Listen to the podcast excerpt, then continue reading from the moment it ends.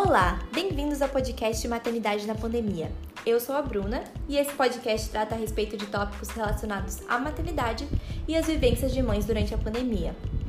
No episódio de hoje, a gente vai dar uma breve contextualizada na visão da maternidade dentro da nossa sociedade e os impactos que essa visão gerou.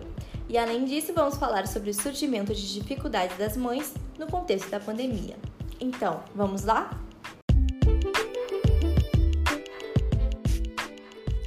Trazer a história do papel da mãe, eu vou citar Badinter, que é uma filósofa conhecida por estudar o papel da mulher na sociedade. Essa autora entende a maternidade como uma construção social, então que varia de acordo com o contexto histórico, social, econômico e político. Nessa visão dela, então, a mãe e o amor materno nem sempre seriam vistos da mesma forma ao longo da história. E isso é comprovado em seu trabalho, onde ela estuda o papel da mãe em diferentes tempos históricos e percebe que em toda a Idade Média e até mesmo na Antiguidade, a mãe não recebia destaque, mas sim o pai. O homem que ocupava o lugar central da família, e a mulher tinha o mesmo poder dentro de casa que a criança. E além disso, ela vê que a ideia de infância não era nem presente nessa época, porque as crianças muitas vezes eram vistas como mini adultos.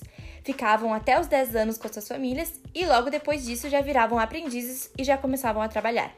Só que a partir do final do século XVIII, o padrão familiar muda e passa da autoridade paterna para o amor materno, que nesse momento é considerado natural nas mulheres e tem como objetivo garantir não somente a sobrevivência de seus filhos, mas também uma educação para a vida na sociedade. Só que por que, isso acontece agora? A gente tem que olhar o contexto histórico e econômico. Isso acontece por causa das altas taxas de mortalidade infantil que tinham nesse período. E também o surgimento de uma nova ordem econômica, que é a burguesia, que via como essencial a sobrevivência das crianças para uma futura mão de obra produtiva. E eles acreditavam que se as mães cuidassem mais dos filhos, as taxas de mortalidade iriam diminuir. Então, nesse momento, passa a surgir uh, inúmeras publicações exaltando o amor materno incentivando a mulher a assumir diretamente os cuidados dos filhos. E também surge um discurso pelos médicos da época, que eram os higienistas, que reforçava o papel da mulher no cuidado infantil, uh, com o argumento de que seria a forma natural, uma vez que apenas a mulher era capaz de gestar e parir. Então a educação e os cuidados das crianças estariam dentro dessa natureza feminina que o homem, no caso, não conseguiria fazer. Então, nesse período, ocorre uma ampliação das responsabilidades maternas, juntamente com uma idealização do papel da mãe, que é vista agora como rainha do lar, dotada de poder e responsabilidade. Então, a mulher, a partir desse momento, aceita se sacrificar ao extremo para que seu filho vivesse melhor junto dela, porque, de acordo com a sociedade, só assim ela seria realizada.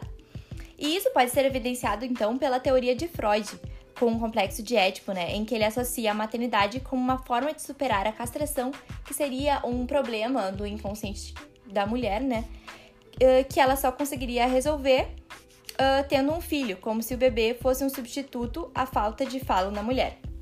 Então, ser mãe seria algo indispensável para que a mulher fosse completa. E assim como Freud, apareceram outros teóricos que contribuíram para a construção desses ideais dentro da sociedade além de criarem comportamentos esperados que as mães deveriam seguir se quisessem que seus filhos tivessem um desenvolvimento normal e saudável. Só que com isso, uh, se vê que o discurso psicológico produziu não apenas um ideal materno, mas também uma mãe culpada pelas diversas patologias que seus filhos poderiam vir a ter no futuro, caso eles não tivessem esse desenvolvimento ideal. Uh, isso pode ser visto, né, em alguns exemplos, pelas teorias de dois autores importantes da psicanálise, que são a Melanie Klein e o Donald Winnicott, que focaram nessa relação mãe-bebê como decisiva no desenvolvimento da criança. Klein argumenta que a mãe é a pessoa mais importante para uma criança porque é a sua principal cuidadora. Enfatiza a relação mãe-bebê e seu impacto nas relações interpessoais posteriores da criança.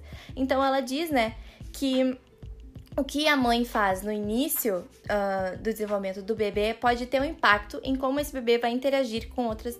como essa pessoa, no caso, né? Vai interagir com outras pessoas no futuro. E o Winnicott afirmava que a mãe precisa atender às necessidades de seus filhos na medida certa para um desenvolvimento saudável, e que falhas, no caso, nisso, poderiam uh, causar uma má formação de identidade nessa pessoa. Então a gente observa que essas teorias colocam a mãe como um ser determinante no destino de seus filhos. Essa visão a gente pode perceber que gerou um impacto nas mulheres, uma vez que criou uma pressão para cumprir seu papel idealizado de mãe, de forma a não prejudicar o desenvolvimento de seus filhos. E além disso, essa ideia fez com que as mulheres ficassem mais ausentes no espaço público, né? E confinadas no espaço privado, porque elas tinham que cada vez mais assumir mais responsabilidades no trabalho doméstico de casa e na criação de seus filhos. Mas a partir do século XX, esse espaço das mulheres se transforma. E elas passam então a ter um crescente acesso à educação formal e ao mercado de trabalho.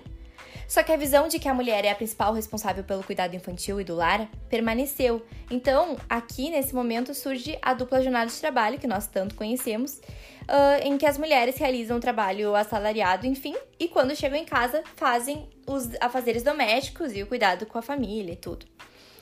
Hoje em dia, então, a gente vê que a visão idealizada das mães ainda está presente no imaginário coletivo da nossa sociedade e que a sua responsabilidade com o cuidado infantil, na maior parte dos casos, é claro, permanece maior que a dos pais. Então, claro que tem várias famílias que conseguiram uh, balancear bem, né, o que a mãe o que o pai devem fazer dentro de casa.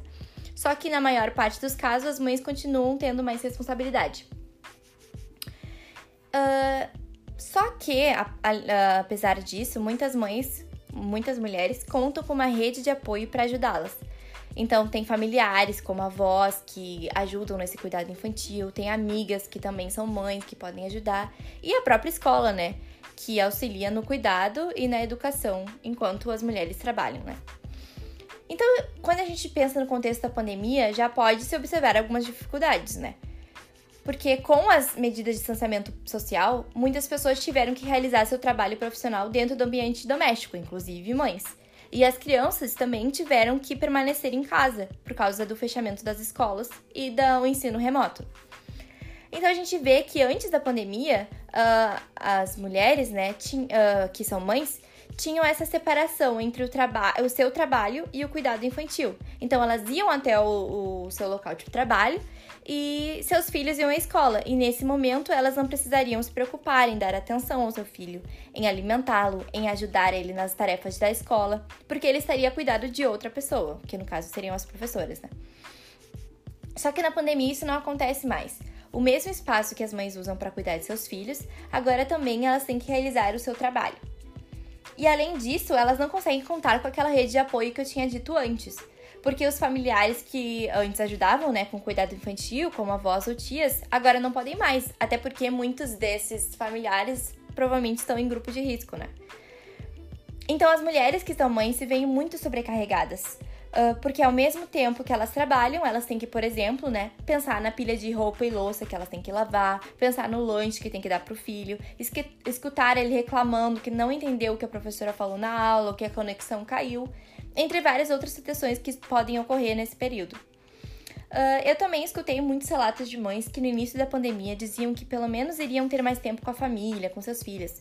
Só que agora elas percebem como na verdade se sentem esgotadas e mais ansiosas e acabam sentindo culpa, né? Porque elas não se sentem gratas, como elas achavam que iam se sentir, por esse tempo extra que teriam em família.